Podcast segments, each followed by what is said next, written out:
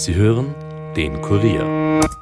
Hallo bei den Fakebusters. Mein Name ist Birgit Seiser und heute werfen wir einen Blick in die Geschichte der Menschheit. Oder vielleicht die der Aliens? Die Pyramiden von Gizeh, Stonehenge oder die Grabplatte von Palenque. Relikte aus einer Zeit, lange bevor Menschen hochentwickelte Technologien kannten. Wie war es möglich, diese Monumente und Gegenstände herzustellen und wozu dienten sie?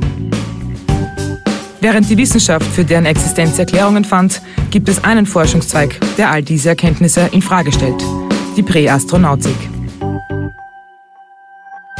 In dieser Parawissenschaft werden so manche Artefakte mit einem frühen Besuch von Aliens auf der Erde erklärt.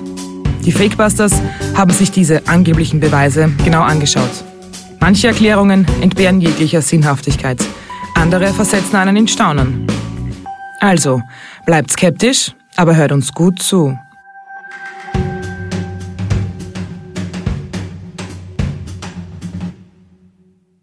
Wie konnten Menschen vor Jahrtausenden Bauwerke errichten, die immer noch zu den imposantesten der Welt zählen? Warum ähneln sich in so vielen Kulturen, Mythen und religiöse Riten? Schon seit dem 19. Jahrhundert spekulieren Autoren darüber, ob außerirdische frühen Kulturen Technik zur Verfügung stellten. Manche glauben bis heute, dass die Menschheit von Aliens erschaffen wurde oder sich zumindest mit ihnen gepaart hat. Während die Thesen in den 50er Jahren dann auch sehr oft esoterisch angehaucht waren, betrat Ende der 60er Jahre ein Mann die Bühne der Präastronautik, der sofort zum Superstar dieser Parawissenschaft avancierte. Erich von Deneken. Der Autor argumentierte auf angeblich rein wissenschaftlicher und beweisfundierter Basis.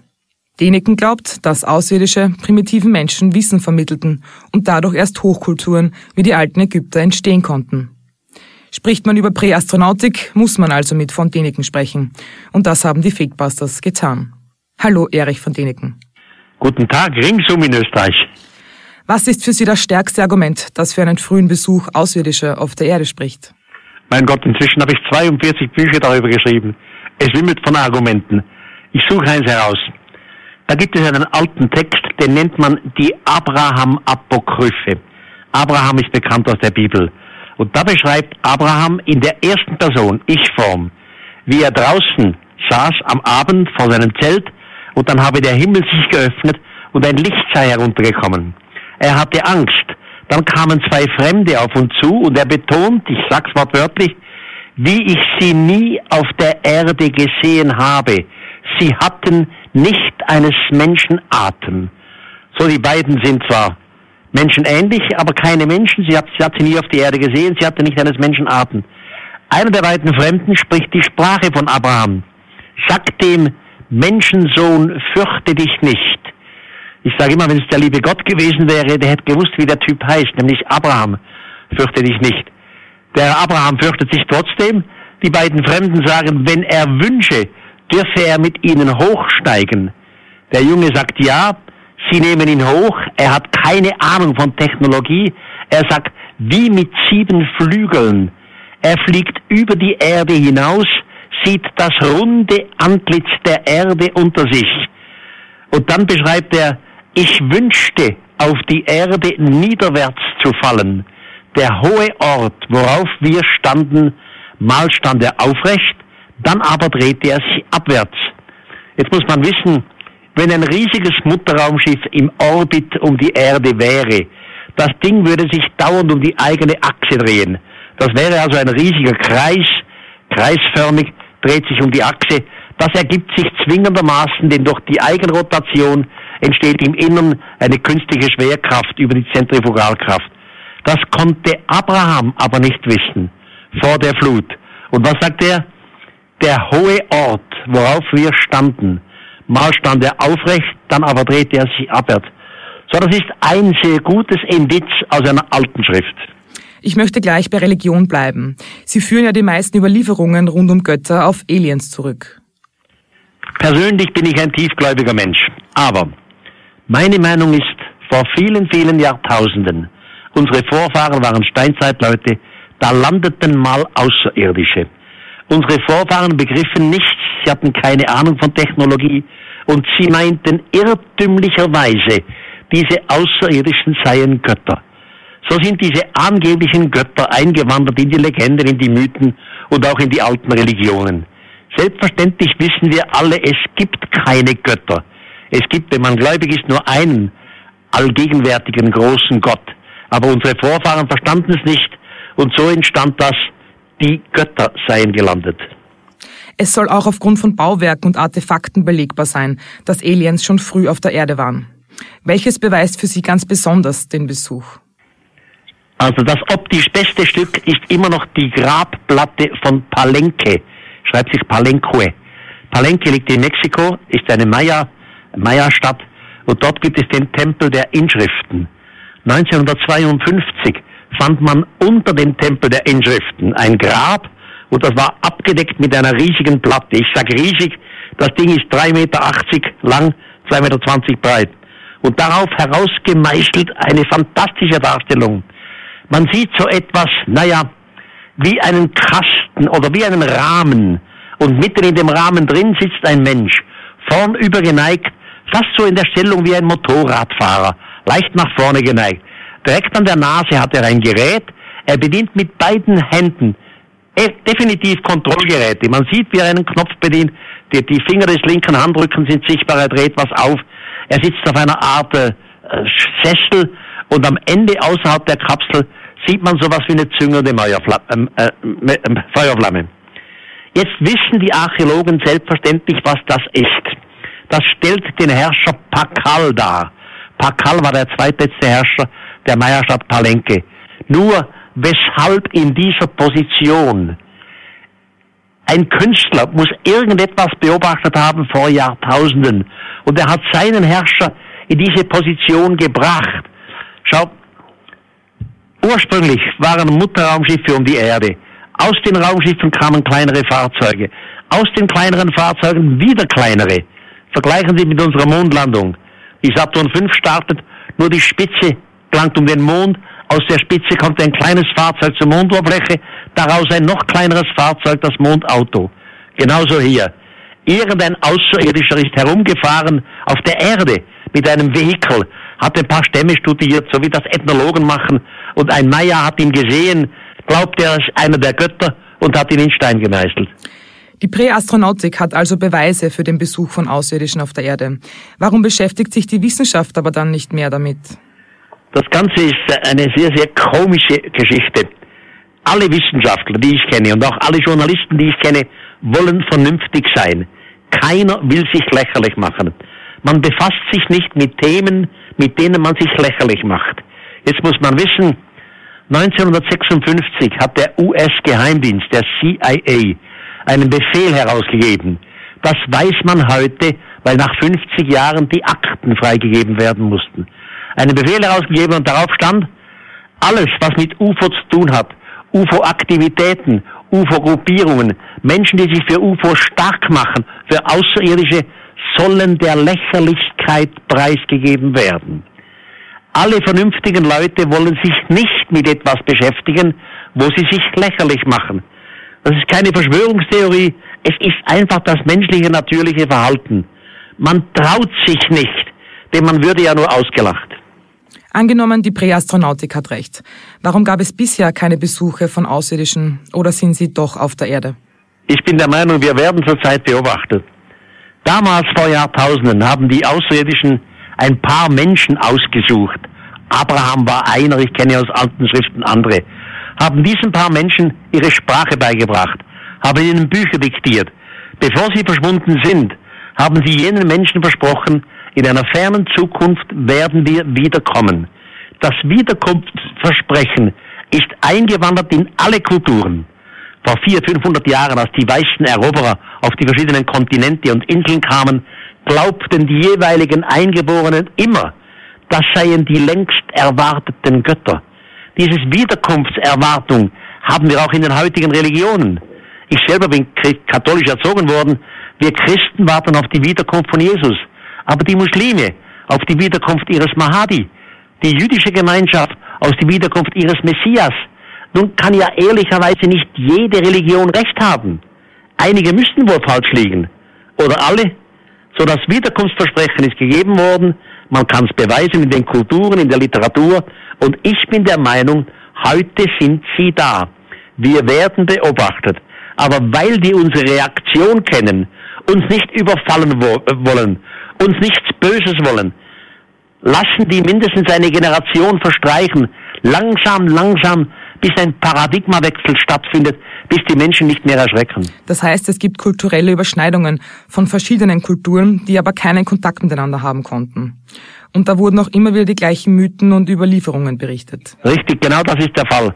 Da bin ich Spezialist, ich bin inzwischen 85 Jahre alt und ich kenne viele, viele uralte Schriften aus dem alten Indien, aus Tibet, aus Japan, selbstverständlich aus unserem Kreis, Sumerisch, Babylonisch etc. Und da wiederholt sich das Spiel immer. Alle schreiben Götter seien vom Himmel her niedergekommen. Die Götter seien die Lehrmeister gewesen. Diodor von Sizilien, das ist ein Historiker, der lebte vor rund 2000 Jahren, hat ein 48-seitiges, äh, 48-bändiges Werk geschrieben. Der schreibt, es seien die Götter gewesen, welche die Menschen, den Menschen zuerst beibrachten, sich gegenseitig nicht mehr aufzufressen. Die Götter hätten den Menschen die Sprache beigebracht und endlich Dinge mit Namen benannt, für welche die Menschen früher keine Namen hatten, etc. etc. Das wiederholt sich in den alten Überlieferungen. Wir haben daraus Mythologien gemacht. Wir sagen, das kann doch nicht beim Wort genommen werden. Vieles kann nicht beim Wort genommen werden. Mythologie ist nie exakt. Mythologie stimmt nie auf Daten, auch nie auf Namen. Aber Mythologie enthält so etwas wie ein Volksbewusstsein, eine alte Volkswahrheit. Was ist eigentlich die Intention der Außerirdischen, die Erde zu besuchen? Wollten sie uns einfach nur so Technologie bringen? Ja, jetzt wird aber kompliziert. Ich sag's, ich versuche es kurz zu machen. Schau. Die Götter schufen die Menschen nach ihrem Ebenbilde.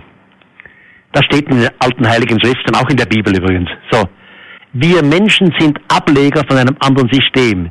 Jetzt wissen wir selbstverständlich, wir sind Kinder der Evolution. Unbestritten. Wir sind aufgewachsen auf einem evolutionären Weg. Aber irgendwann fand ein Eingriff in unser Genom statt. Das wiederum steht übrigens in den alten Schriften, ist auch nicht meine Erfindung. Sogar in der Bibel. Lesen Sie Moses gleich zu Beginn. Als aber die Gottessöhne sahen, je nach Übersetzung die gefallenen Engel, sahen sie, dass die Töchter der Menschen schön waren. Sie nahmen sich zu Weibern, welche sie nur wollten. Das ist nicht Erich von Däniken Erfindung, das steht in den alten Texten. So, es fand ein Eingriff in unser Genom statt. Wir sind Produkte der Evolution, aber nicht nur. Wir haben außerirdische Gene in uns. Und die Fremden wollen kontrollieren und schauen, dass wir uns in die richtige Richtung entwickeln. Die richtige Richtung wäre Technologien zu entdecken, Technologien zu entwickeln, damit wir selber dermaleinst raumfahrttüchtig werden. Vielen Dank, Erich von Deneken.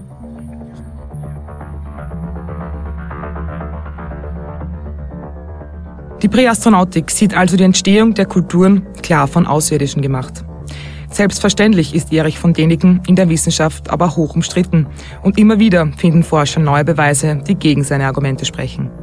Das beste Beispiel dafür hat Däniken im Gespräch mit den Fakebusters selbst angesprochen, die Grabplatte von Palenque. Diese Grabplatte ist Teil des Tempels der Inschriften und wurde Mitte des 20. Jahrhunderts entdeckt. Tatsächlich könnten einem die Darstellungen an technische Geräte denken lassen. Man sieht einen Menschen umgeben von Leitungen und Knöpfen. So kann man es zumindest interpretieren. Vor wenigen Jahren fanden Archäologen dann aber ein Kanalsystem unter dem Grabstein. Bei den Leitungen soll es sich um diese Kanäle handeln und um Wurzeln des Weltbaumes, die in der Maya-Mythologie in die Unterwelt reichen. So könnte zumindest eine These des Präastronautikers widerlegt werden. Was alles noch gegen eine frühe Existenz von Aliens auf der Erde spricht, das fragen wir jetzt Wissenschaftsjournalist Florian Eigner. Hallo, Herr Eigner. Herr von Deneken glaubt ja, wir werden beobachtet, vermutlich von einem Mutterraumschiff. Warum hat dieses Schiff noch niemand entdeckt? Ja, erstens mal, es gibt dafür keinerlei Belege. Ja? Und jetzt kann man sich natürlich auf den Standpunkt zurückziehen, ja, die Aliens, die sind einfach so hoch entwickelt, dass sie es einfach schaffen, ähm, unsichtbar zu bleiben und unsere technologisch weit hinterher hinkenden Ideen, die kommen einfach gar nicht drauf, wie man diese Aliens detektieren könnte. Aber das stimmt halt nicht, weil die Naturgesetze gelten auch für eine beliebige äh, Alien-Zivilisation. Und äh, natürlich könnten wir ein großes Raumschiff, das irgendwie die Erde umkreist oder sowas, äh, messen und feststellen. Daran besteht überhaupt kein Zweifel. Wir hätten also die Technologien, dieses Schiff zu finden, wenn es wirklich da wäre. Natürlich, ja, wir können äh, ganz andere Dinge messen. Wir können ähm, äh, Himmelsobjekte messen, die aus, aus fremden äh, Planetensystemen durch unser Planetensystem kommen, die ewig weit weg sind, die irgendwo zwischen den Planeten da ihre Bahn ziehen und relativ klein sind. Also wir können sehr, sehr viel und vor den Aliens sollten wir keine Angst haben. Für Präastronautiker gibt es viele Beweise, die zeigen sollen, dass die Aliens bereits hier waren. Unter anderem wird auch immer mit verschiedenen Parallelen aus Kulturen mhm. argumentiert. Ähm, wie erklärt die Wissenschaft das? Das ist eine interessante Sache. Es gibt tatsächlich da spannende Beobachtungen äh, und die bekannteste davon ist, dass es verschiedene Zivilisationen gegeben hat, die Pyramiden gebaut haben. Ja, die kennt man aus Ägypten, die kennt man aus Amerika äh, und das äh, bringt dann manche Leute dazu zu sagen, naja, da muss es irgendwelche Verbindungen gegeben haben. Die mussten voneinander gewusst haben. Und das finde ich lustig, weil äh, ich meine, eine Pyramide zu bauen, ist einfach die beste Strategie, um ein Gebäude zu errichten, das halt über die Jahrtausende hält. also das ist die einzige Chance. Und auf die Idee kommt jedes Kind. Ja, wenn ich einem Kind ganz viele Bauklötze gebe äh, und sagt, hm, bau was, was nicht so leicht umfällt, dann wird das Kind noch ein bisschen herumprobieren, einfach draufkommen, na, ich muss unten das möglichst breit machen und oben geht's spitz zusammen. Ja? Also die Idee der Pyramide ist sowas Logisches und Banales, dass es überhaupt nicht überraschend ist, dass verschiedene Kulturen da draufgekommen sind. Und zusätzlich beurteilen wir ja jetzt nur die Gebäude, die tatsächlich bis heute überlebt haben. Ja? Das heißt, wenn irgendwelche alten Kulturen irgendwelche extravaganten Türme gebaut hätten, zum Beispiel, naja, dann würden, wären die halt wahrscheinlich irgendwann einmal umgefallen und wir sehen sie heute nicht mehr. Und die Pyramiden sind das, was überbleibt. Das ist nicht besonders überraschend. Parawissenschaften werfen ja anderen Disziplinen vor, Angst vor der Wahrheit zu haben und sich nicht lächerlich machen mhm. zu wollen. Was mhm. ist da dran? Das ist ein ganz grobes Missverständnis darüber, wie Wissenschaft funktioniert. Äh, es wäre natürlich vollkommen unvorstellbar, dass irgendwelche dunklen Mächte und sei es die CIA oder was auch immer, die Wissenschaftler auf der ganzen Welt in der Hand hat. Ja, es ist eine vollkommen absurde Vorstellung, dass, ich weiß nicht, die Studenten im zweiten Semester dann beiseite genommen werden, irgendwann mal von einem Agenten mit Sonnenbrille und man sagt ihnen, du, äh, dein Wissen, das du dir jetzt auf der Universität angesammelt hast, darfst du aber nicht benutzen, um aufzudecken, dass die Welt in Wirklichkeit so und so funktioniert. Das ist ja vollkommen lächerlich. Nein, die Wissenschaft funktioniert genau andersrum. Den größten Ruhm, den größten Erfolg in der Wissenschaft hat man dann, wenn man etwas Ungewöhnliches aufdeckt, wenn man eine Erkenntnis hat, das ganz anders ausschaut als das, was man bisher dachte. Das ist das, was am meisten belohnt wird in der Wissenschaft.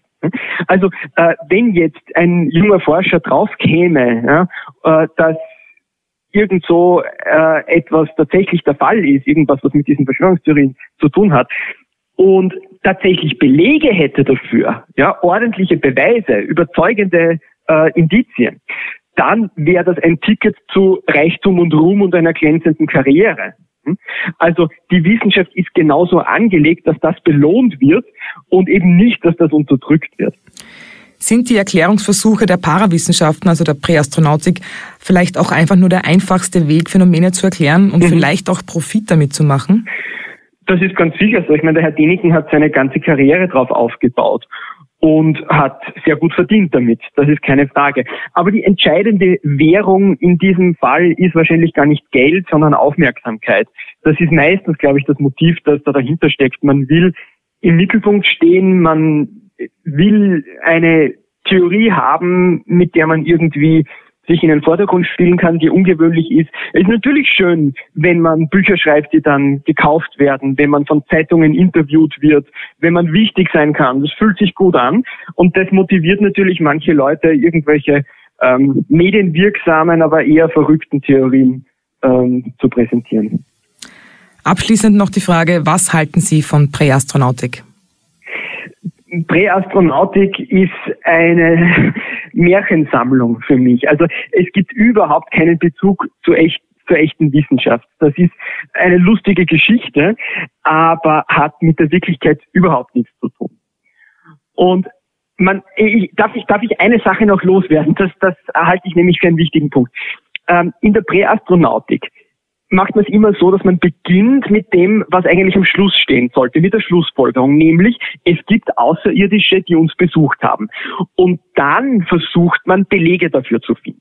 Ja? Und dann überlegt man, na, unter der Voraussetzung, unter der Annahme, dass es Außerirdische gegeben hat, ähm, bei uns auf der Erde. Wie hätten denn dann die alten Zivilisationen darüber berichtet oder das in Bildern festgehalten? Das ist die Überlegung. Ja?